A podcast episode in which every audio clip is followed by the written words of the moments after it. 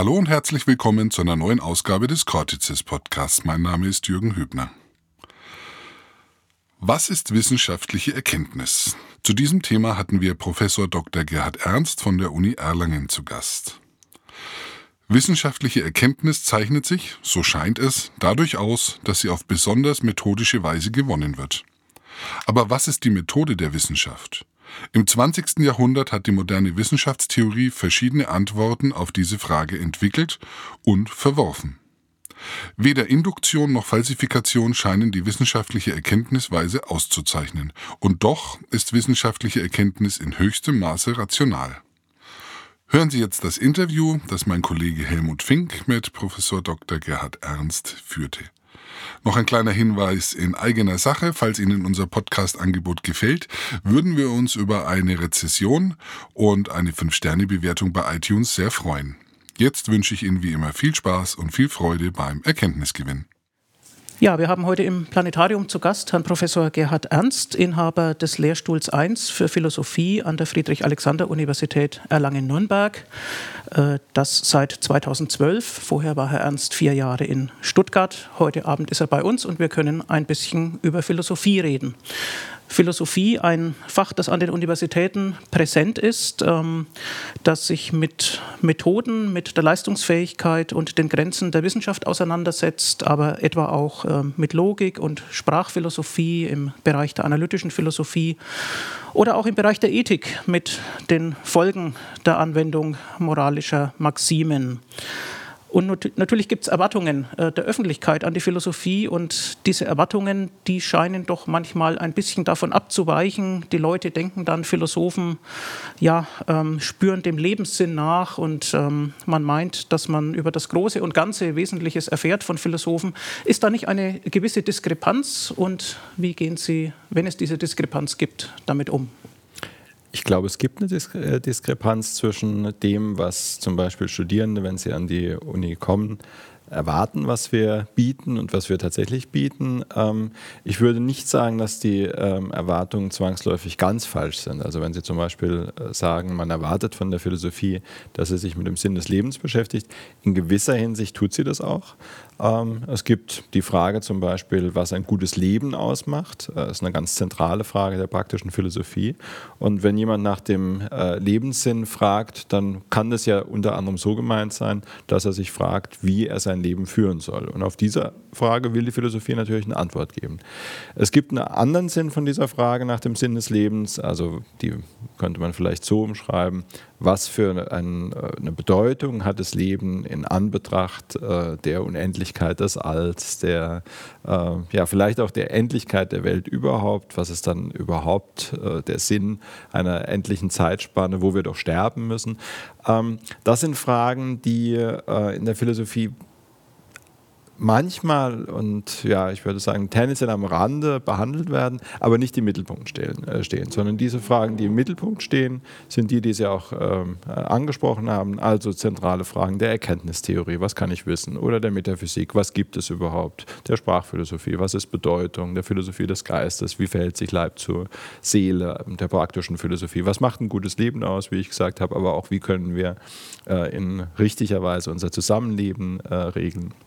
Fragen der politischen Philosophie, was macht einen gerechten Staat aus, Fragen der Ästhetik, was ist Schönheit. Also diese grundlegenden Fragen, die ähm, äh, viele Menschen umtreiben, die werden in der Philosophie tatsächlich behandelt. Und insofern, ich denke, viele erwarten sich auch etwas in dieser Art. Vielleicht ist eher die Art, wie man diesen Fragen nachgeht, dann etwas ungewohnt, nämlich eben mit argumentativer Strenge und äh, ja. Genauigkeit ja. äh, und äh, mit vergleichsweise wenig Willkür. Also es ist nicht so, dass man einfach vor sich hin äh, mhm. überlegt, sondern dass man eben versucht, Thesen und Argumente aufzustellen. Ja, nun sind die Philosophen ja stolz ähm, auf die Anwendung der Vernunft. Das ist gewissermaßen ähm, das Hauptwerkzeug oder Denkzeug, ähm, Rationalität. Ähm, führt das nicht allzu oft zu einer Art von Abgehobenheit, äh, zu, einer, ja, zu einem geistigen Agieren im Abstrakten. Ähm, das Stichwort Elfenbeinturm wird ja oft genannt. Und andererseits haben Sie aber ein äh, Büchlein geschrieben vor einigen Jahren schon, Denken wie ein Philosoph. Äh, das will ja wohl äh, den Nicht-Philosophen oder den sozusagen den Normalleser ein Stück weit hineinführen in den Elfenbeinturm. Ja, also ich meine, zunächst mal, äh, ich wäre schockiert, wenn es außerhalb der Universität keine Vernunftanwendung gäbe. Also ich hoffe natürlich, dass äh, in den verschiedensten Bereichen die Vernunft äh, zum Zug kommt und man, das tut sie natürlich auch, mhm. und man sich eben mit Argumenten überlegt, was zu tun äh, richtig ist und wie man äh, verschiedene Dinge organisieren kann. in dem Buch habe ich tatsächlich allerdings versucht, ähm, nicht aus dem Elfenbeinturm so sehr rauszugehen, also in dem Sinne etwas, ähm, was die Philosophie macht, an äh, Nicht-Philosophen heranzutragen, sondern eher zu versuchen, Nicht-Philosophen an das heranzuführen, was wir wirklich in der Philosophie gut können und machen, nämlich uns mit diesen grundlegenden Fragen auseinandersetzen. Und ich glaube, also man kann da Elfenbeinturm dazu äh, sagen, aber tatsächlich sind diese Fragen für so viele, also für alle Menschen irgendwie relevant. Also die Frage, was gibt es letztlich oder wie soll ich mein Leben führen, die beantwortet jeder irgendwie für sich. Also es ist nicht so, dass diese, dass das abstrakte Fragen äh, wären. Und die Antworten, die die Philosophie gibt, die sind hoffentlich wohl überlegt, aber die sind nicht abstrakt in dem Sinn, sondern die sind zum Teil sehr konkret. Also soll ich ein Leben der Lust führen oder soll ich ein Leben der Ehre führen, würde Aristoteles vielleicht fragen.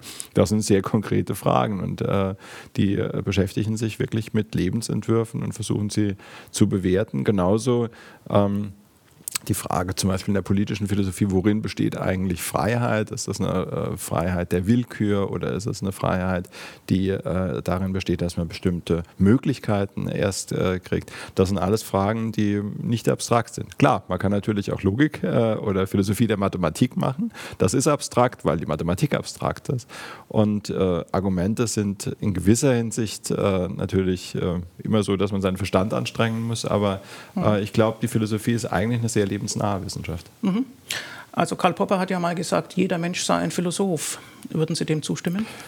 Ähm, also ich würde sagen, jeder Mensch macht sich irgendwann in seinem Leben philosophische Gedanken. Und ich würde nicht sagen, dass jeder ein Philosoph ist, weil ähm, der Anspruch sollte schon sein, wenn jemand äh, Philosophie treibt, dass er sich diese Gedanken in einer besonderen Weise, in einer besonderen Gründlichkeit, mit besonders guten Gründen, in, ja auch mit entsprechender Zeit, äh, die man sich dann nimmt, äh, macht und nicht mehr oder minder, wie man das natürlich notgedrungenerweise auch ähm, machen muss.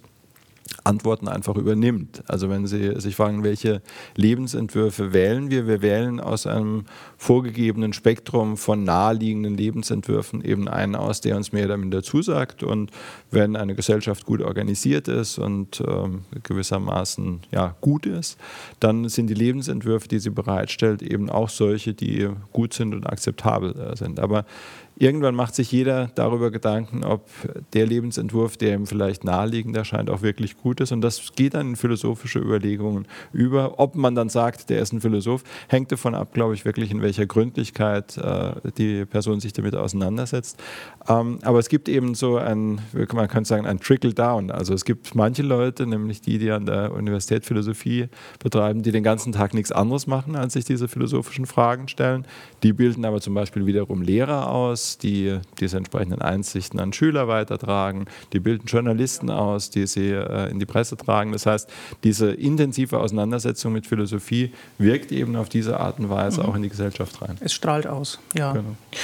Wie war denn Ihr eigener Weg äh, in die Philosophie? Sie haben ja als Physiker begonnen. Mitte der 90er Jahre haben Sie Diplom äh, in Physik äh, gemacht in München und sind dann in die Philosophie gewechselt und haben dann in Philosophie promoviert und habilitiert. Was hat Sie da angetrieben? Was hat Sie gereizt an der Philosophie? Ja, also äh, tatsächlich die Reihenfolge war ein klein bisschen anders. Also ich habe angefangen mit dem äh, Physikstudium und äh, ich muss sagen, das war in gewisser Hinsicht ein Missverständnis. Also wenn man in der Schule äh, keine Philosophie äh, hatte, und das war bei mir so, dann kennt man dieses Fach eigentlich ähm, ja nicht als ein gewöhnliches Schulfach, anders als die Physik und die erschien mir immer sehr grundlegend und diese äh, faustische Idee zu erkennen, was die Welt im Innersten zusammenhält, denkt man sich, naja, vielleicht bietet die Physik das. Und dann habe ich Physik angefangen zu studieren, habe aber relativ bald eigentlich gemerkt, dass die Fragen, die mich da äh, in erster Linie umtreiben, in der Physik nicht behandelt werden und hatte dann das Glück, äh, einen äh, Freund zu haben, der Philosophie studiert hat und bei dem ich dann mal eine Vorlesung gehört habe und habe eigentlich nach dem Vordiplom schon angefangen, parallel Philosophie zu studieren und muss sagen, ab dem Zeitpunkt war dann klar, ich will Philosoph werden. Also ich habe dann tatsächlich das Diplom in Physik noch abgeschlossen, aber ähm, eigentlich doch relativ früh dann auch ähm, auf diesen anderen Weg gewechselt. Mhm.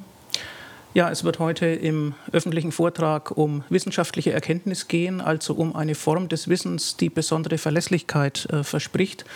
Schon ihr erstes Buch, 2002 erschienen, hat den Titel Das Problem des Wissens. Nun würde man ja naiv denken, dass man vielleicht eher Probleme mit Nichtwissen hat ähm, als mit dem Wissen. Was ist denn das Problem des Wissens? Also das grundlegende Problem des Wissens ist, äh, wie Sie richtig sagen, das Nichtwissen, also die skeptische Herausforderung.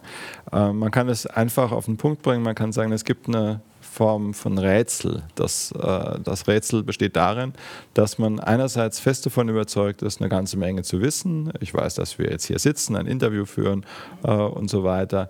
Und nichts kann mich eigentlich davon abbringen, äh, dass ich dieses Wissen beanspruche. Einerseits.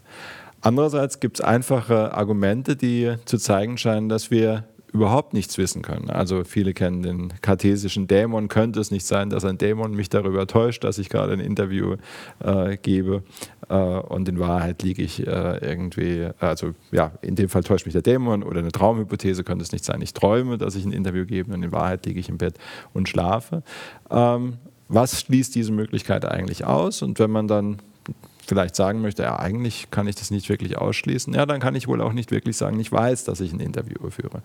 Und das ist das andererseits. Und man hat das Gefühl, diese beiden Überzeugungen passen halt nicht äh, zueinander. Dass ich einerseits fest davon überzeugt bin, viele Dinge zu wissen und andererseits auf das erste jedenfalls zu dem Schluss komme, dass man nichts wissen kann. Und das, dieses Problem ist das Problem des Wissens. Und um das Problem zu lösen, muss man sich dann dran machen, sich genauer zu fragen, was ist Wissen überhaupt? Was ist das mhm. Wesen des Wissens? Was macht Wissen aus? Mhm. Denn darum geht es bei diesen Argumenten letztlich um die Frage, ähm, stellt der Skeptiker mit seinem Argument wirklich das in Frage, was wir beanspruchen, wenn wir Wissen beanspruchen. Ja. Und das sieht man nur, wenn man Wissen analysiert. Und mhm. insofern handelt das Buch einerseits von der skeptischen Herausforderung, die ich gerade genannt habe, mhm. aber andererseits zum großen Teil vor allen Dingen von einer Analyse von Wissen, was Wissen mhm. eigentlich mhm. ist.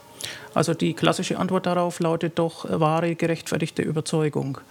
Und äh, das äh, haben Sie untersucht, das ist eben nicht ganz unproblematisch. Das klingt zwar zunächst plausibel, aber man kann in Probleme rennen mit dieser Definition. Genau, also es, äh, das ist, äh, also man, spricht von der Standarddefinition von Wissen und ich habe versucht in der, meiner Doktorarbeit zu zeigen, also man muss vielleicht dann den Hintergrund sagen, diese Standarddefinition wird auch mit einem Standardargument äh, widerlegt. Es gibt bestimmte Beispiele, die so aussehen, dass man in diesen Fällen, in, die in den Beispielen geschildert werden, von einer Person nicht sagen würde, dass sie etwas weiß, obwohl sie eine wahr gerechtfertigte Überzeugung hat, was dazu geführt hat, dass man vierte Bedingungen versucht hat vorzuschlagen.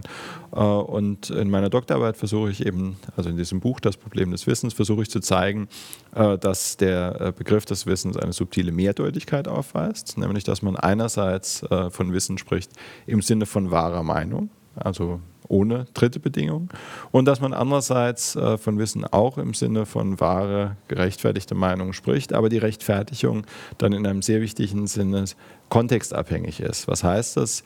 Je nachdem, wer beurteilt, ob jemand anderes etwas weiß oder nicht, äh, hängt es, davon hängt es ab, ob die Person weiß oder nicht. Und das passt nicht zu unserem gewöhnlichen Sprachgebrauch so richtig gut dazu. Und es liegt eben daran, weil wir im gewöhnlichen Sprachgebrauch diese andere Variante als wahre, äh, wahre Überzeugung äh, genauso oft oder häufiger nutzen. Also man muss äh, bei so einer Analyse immer versuchen, dem gewöhnlichen Sprachgebrauch gerecht äh, zu werden und andererseits eben eine informative und präzise Definition zu finden, die uns irgendwie hilft, mit der skeptischen Herausforderung umzugehen. Und das habe ich eben hm. versucht. Was zeichnet denn nun Erkenntnis oder Wissen, wenn man so will, aus, das durch die Wissenschaften gewonnen wird? Äh, da würde man traditionell vielleicht sagen, es ist der Bezug zur Empirie, man kann Dinge prüfen, äh, man soll nicht einfach nur spekulieren und andererseits ist es aber vielleicht auch ein hohes Maß an rationaler Ordnung ähm, und dieses Zusammenbringen von Empirismus und Rationalismus, das wird ja nun in der deutschen Tradition immer ähm, durch Kant aufgelöst und durch einen Apriorismus und so weiter. Wo stehen Sie denn in dieser ganzen Debatte? Worauf würden Sie da setzen? Also ich glaube, eine wichtige Botschaft, äh, die ich unterstreichen würde, wäre, wissenschaftliches Wissen unterscheidet sich zunächst mal von anderem Wissen gar nicht. Äh, also es gibt keine Methode in dem Sinne, dass man sagt, dass die Wissenschaftler ähm, eine, ein spezielles Vorgehen hätten, dass äh, das wissenschaftliches Wissen ganz allgemein charakterisiert. Es gibt natürlich verschiedene Wissenschaften, die ihrerseits spezielle Methoden haben in ihren Bereichen, aber die Wissenschaft als solche ähm, hat keine äh, in dem Sinn spezielle Methode. Ich meine, es gab im 20. Jahrhundert ja verschiedene Versuche, wissenschaftliches Wissen zu charakterisieren. Also, wie Sie schon sagen, also ein Standardansatz wäre ein Induktivismus, dass man sagt, na, aus vielen Einzelfällen werden eben allgemeine Gesetze äh, abgeleitet. Das lässt sich letztlich nicht halten. Dann gab es irgendwie einen eine Falsifikationismus, dass man sagt, na, man stellt Hypothesen aus und versucht sie zu falsifizieren. Lässt sich auch nicht richtig halten. Dann gibt es irgendwie äh, so etwas wie revolutionäre Wissenschaftstheorie, Kuhn, Feierabend, wo man man sagt, na, es gibt vielleicht so äh, Paradigmen, die sich ablösen und zwischendurch gibt es sowas wie normale Wissenschaft.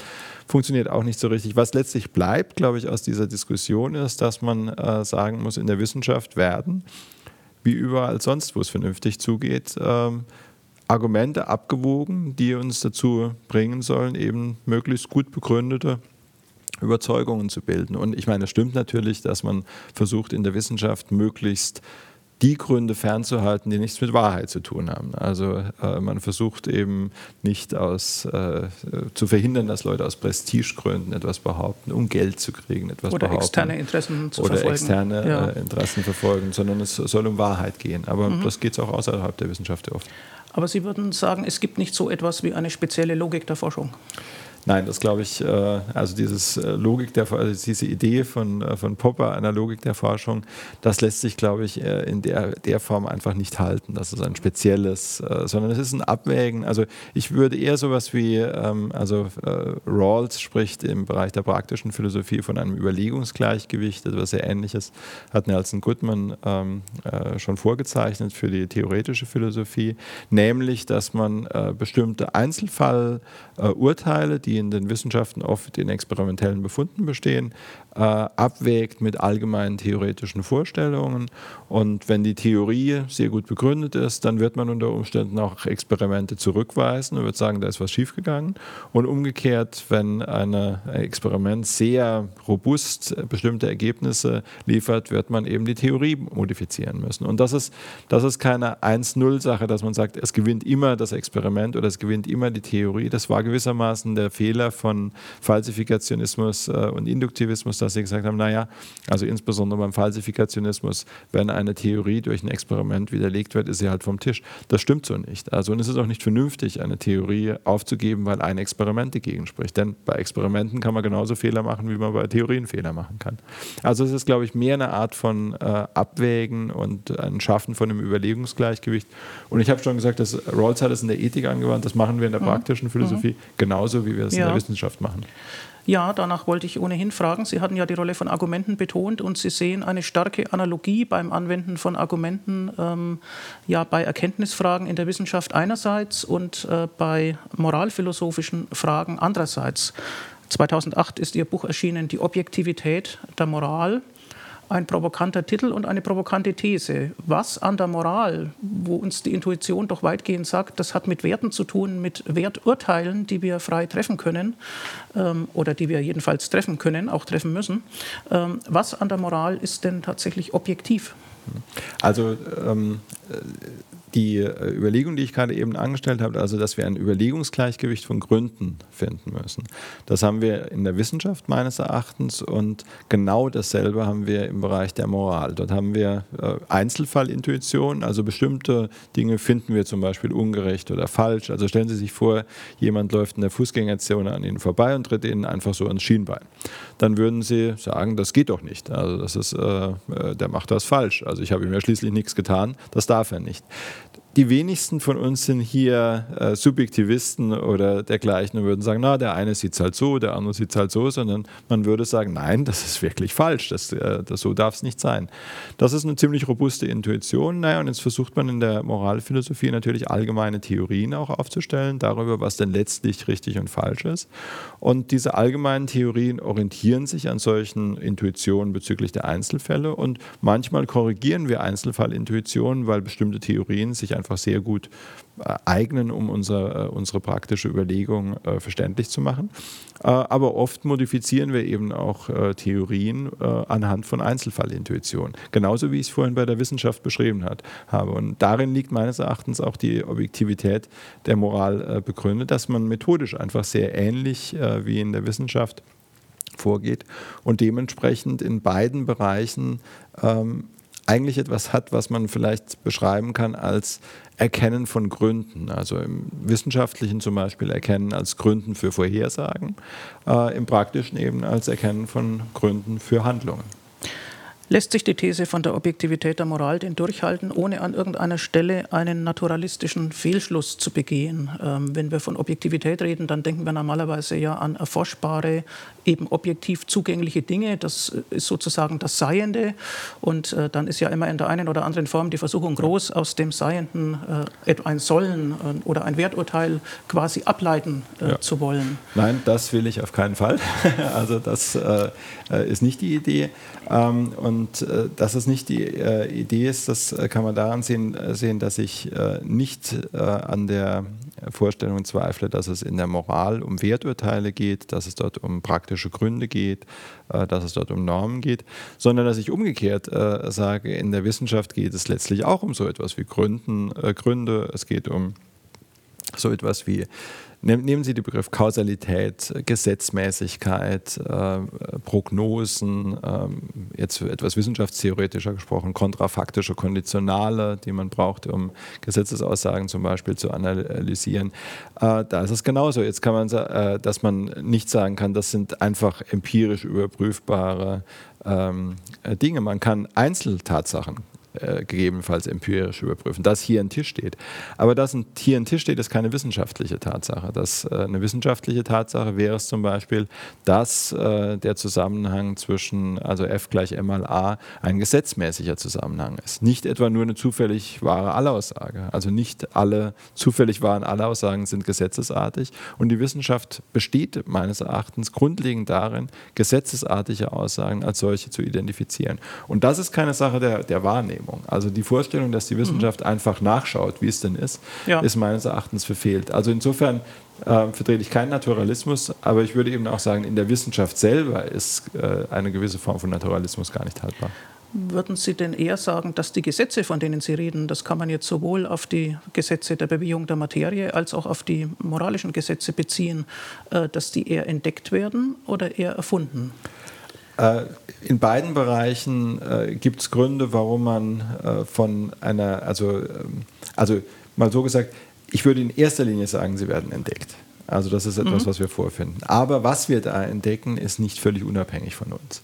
Mhm. Dass die Wissenschaft so aussieht, wie sie aussieht, das liegt daran, dass sie eine Wissenschaft ist für Menschen, die nun mal so vernünftig denken, wie wir vernünftig äh, denken. Also Marsianer hätten vielleicht eine andere Wissenschaft, wenn sie andere Dinge für übersichtlich, verständlich, ähm, äh, ja, verstehbar ähm, erhalten würden, dann hätten, müssten sie nach anderen Zusammenhängen suchen und sie würden sich äh, auf äh, andere Dinge konzentrieren in der Welt, um dort Zusammenhänge zu finden.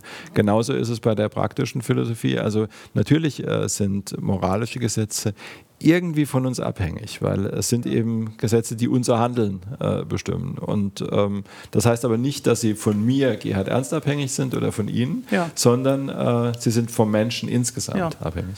Wie würden Sie denn auf den Kompromissvorschlag reagieren, wenn man sagen würde, ähm, also bei moralischen Gesetzen erheben wir so etwas wie einen intersubjektiven Geltungsanspruch? Also nicht nur einen subjektiven Geltungsanspruch, das ist keine Frage des Geschmacks, sondern es muss sich dann im sozialen Miteinander bewähren. Deswegen intersubjektiv aber das scheint mir dann doch noch etwas weniger zu sein als Objektivität. Denn bei Objektivität denken wir an Objekte, an Dinge, hm. die in der Außenwelt auffindbar sind. Ja, die, also die, die Grundthese äh, von dem Buch Die Objektivität der Moral ist die, die Moral ist genauso objektiv für die Wissenschaft. Äh, ich sage eigentlich relativ äh, wenig darüber, wie objektiv die Wissenschaft ist. Und das hat auch einen guten Grund, werde ich Ihnen auch gleich sagen. Aber was Sie eben vorschlagen, wenn Sie bereit sind, das Gleiche für die Wissenschaft Wissenschaft zu sagen, würde ich sagen, gut, kann man drüber reden. Ähm, die wenigsten Leute sind bereit, das für die Wissenschaft zu sagen. Und der Grund, warum ich glaube, dass äh, es die, also die Objektivität der Moral eigentlich geklärt ist, wenn man sagt, sie ist genauso objektiv wie die Wissenschaft, der Grund dafür ist schlicht, dass die wenigsten Leute ein Problem haben mit der Objektivität der Wissenschaft. Also die Wissenschaft ist gewissermaßen unser Paradigma für Objektivität.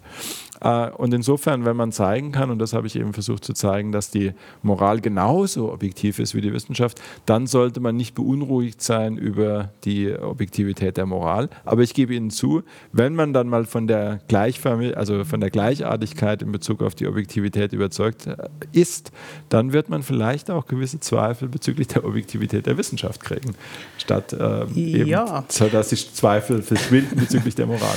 Aber kommt denn äh, in der Wissenschaft, in der Physik, in der Chemie, in der Biologie nicht noch ein Element dazu, das man vielleicht nennen könnte Realismus, realistische Interpretierbarkeit der Dinge, von denen man da theoretisch redet? Man möchte doch ähm, die Welt da draußen beschreiben.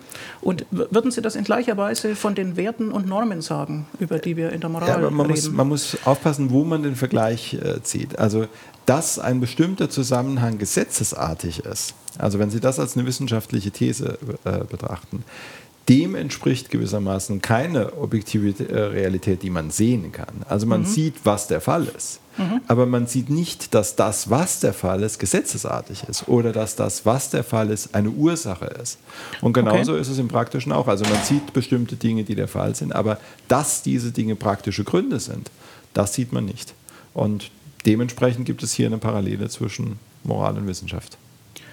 Ja, ich denke, wir können nachvollziehen, ähm, dass Philosophen ein schwieriges und ähm, in der Sache Argumente differenzierendes Geschäft ähm, vollführen. Vielleicht zum Schluss noch die Frage, wo würden Sie die Grenze ziehen oder den Übergang zwischen Philosophie und Weltanschauung? Also weltanschaulich ist ja eine sich ausbreitende Position der Naturalismus, der sagt, wir kommen ohne Transzendenzbezug aus beim Verständnis der Welt. Ähm, würden Sie sagen, das ist eine philosophische Position oder hat man dann tatsächlich sich in einem weltanschaulichen Bereich für etwas entschieden, ähm, was aus der Philosophie nicht folgt? Das kommt äh, wiederum darauf an, wie man sich diesen Fragen nähert und wie man sich damit beschäftigt. Wie wir am Anfang des äh, Interviews ja schon gesagt haben, die Philosophie zeichnet sich dadurch aus, dass sie argumentativ vorgeht, dass sie nach den besten Argumenten sucht. Und äh, wenn man das tut in Bezug auf grundlegende Fragen, wie eben, was ist richtig oder was gibt es wirklich, wirklich, äh, dann ist man tatsächlich in der Philosophie, wenn man das nicht tut, nicht. Also der Naturalismus ist eine ehrenwerte philosophische Position. Äh, Ob es eine richtige Position ist, das weiß ich nicht, aber der Naturalismus ist klar, ist eine philosophische Position. Gut, das wäre ein anderes Gespräch, ob es eine richtige Position ist. Für heute herzlichen Dank, Herr Professor Ernst. Ja, danke für die Fragen.